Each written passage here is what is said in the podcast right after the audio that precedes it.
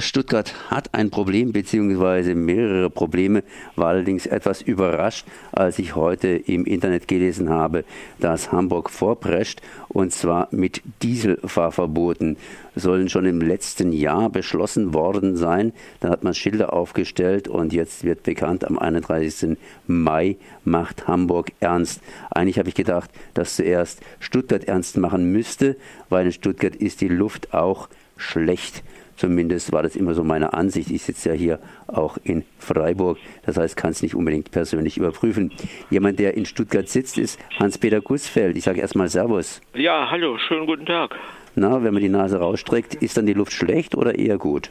Also die Luft ist in Stuttgart äh, relativ schlecht. Also der Spitz, Spitzenplatz in Anführungszeichen der, der schlechten Luft hat Stuttgart ja jetzt abgegeben an München.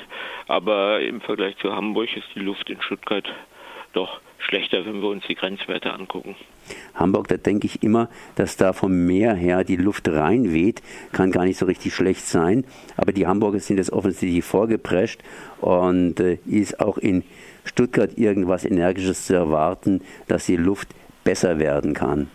Also wir hoffen, dass es Anfang nächsten Jahres zu Dieselfahrverboten in, in, in Stuttgart kommen wird, weil die Urteile des Verwaltungsgerichts Stuttgart und des Bundesverwaltungsgerichts sind eindeutig, dass die Kommune, das Land die Möglichkeit hat, eben äh, dreckige Dieselfahrzeuge aus der Stadt auszusperren. Und wir gehen davon aus, dass nachdem jetzt die schriftliche Urteilsbegründung des Bundesverwaltungsgerichts vorliegt, im nächsten Jahr wirklich flächendeckende Fahrverbote in der Innenstadt für dreckige Dieselfahrzeuge kommen müssen.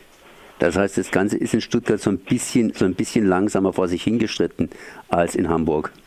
Nein, es ist etwas komplizierter, weil äh, wir können es nicht äh, unbedingt miteinander vergleichen. In, in, Hamburg geht es um zunächst mal im ersten Schritt um einen Straßenzug, der 600 Meter lang ist, mit Umleitungsmöglichkeiten. In Stuttgart äh, geht es nicht um einzelne Straßen, die gesperrt werden sollen und wo die Autos dann drumherum fahren können, sondern es geht um ein äh, Fahrverbot für dreckige Dieselfahrzeuge in der gesamten Umweltzone, also flächendeckend. Das ist schon eine andere äh, Voraussetzung und auch äh, ja ja, das heißt, äh, da geht es um wirklich tatsächlich was anderes. Hamburg praktisch ein paar Straßenzüge, Stuttgart praktisch dann eben etwas intensiver. Da fragt man sich natürlich, was für Alternativen hat das Ganze. Das heißt, wenn die dreckigen Diesel sich mal rein dürfen, müssen ja die Leute irgendwie anders fahren. Unter anderem habe ich jetzt hier eine Greenpeace Städte-Ranking und zwar mehr Radverkehr machen Straßen sicherer. Äh, gilt es auch für Stuttgart, sprich äh, kann man da auch in Stuttgart mehr mit dem Fahrrad machen?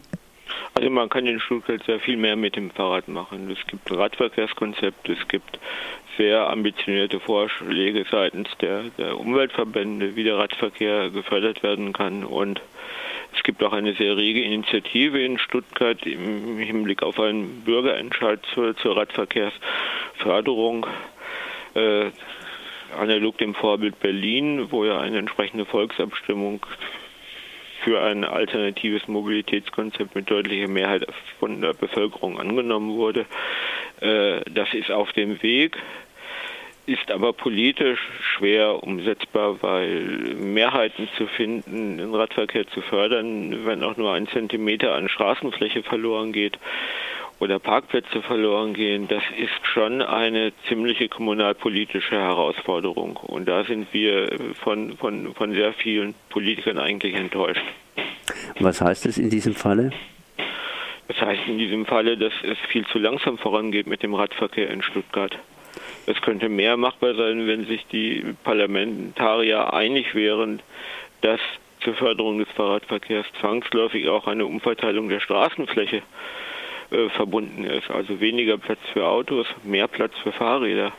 Äh, da liegt das Problem und äh, da Mehrheiten zu gewinnen ist außerordentlich schwierig. Also da hätten wir eigentlich von den Politikern mehr erwartet, vor allem weil jede Verzögerung äh, im Ausbau des Umweltverbundes bedeutet zwangsläufig, äh, dass die Fahrverbote auch näher rücken.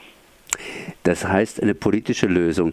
In letzter Zeit war es ja eher so, dass zuerst mal irgendwelche, ich sag mal so, irgendwelche Gesetze erlassen worden sind, so zumindest mein Eindruck. Dann äh, ist das Ganze vor Gericht gelandet und dann wurde der Politik Beine gemacht. Ist es ein richtiger Eindruck oder kann man politisch tatsächlich momentan auch anders agieren? Der, der, der Eindruck, den Sie schildern, ist völlig richtig. Die Politik muss durch die Gerichte zum Jagen getragen werden, weil es ist einfach ein Skandal, dass die Grenzwerte, die ja von der EU vorgegeben sind, seit, seit, 10, seit 2010 gültig sind und permanent überschritten werden. Äh, und es gibt ja zahlreiche Gerichtsurteile, die die Politik zum Handeln zwingen. Also ich, ich habe mal gesagt, wenn, wenn in anderen Bereichen ein, ein, ein, Bürger so mit der Rechtsprechung umgehen würde, dann würde er wahrscheinlich längst im Gefängnis landen. Wie wird es in, Ber nicht, sagen, in Berlin, das ist natürlich auch eine wichtige Stadt, aber in Stuttgart dann gehandhabt werden? Das heißt, wie könnte da ein Ablauf stattfinden, dass die Stuttgarter Luft äh, besser wird? Also wir brauchen eine eindeutige Priorisierung für den Umweltverbund. Das heißt, also wir hatten es eben angesprochen, eben Ausbau des, des, des Radverkehrs, genauso wichtig ist der Ausbau des, des Fußgängerverkehrs. Dann ist die Frage des öffentlichen Personennahverkehrs. Das geht nicht von heute auf morgen, weil da äh, heftig viele Investitionen notwendig sind, um Straßenbahnstationen auszubauen, beispielsweise um die S-Bahn auszuweiten. Da kommt die ganze Diskussion mit Stuttgart 21 dazu. Äh, kurzfristig möglich wären sicherlich mehr Busspuren einzurichten zu Lasten der Verkehrsfläche von Autos.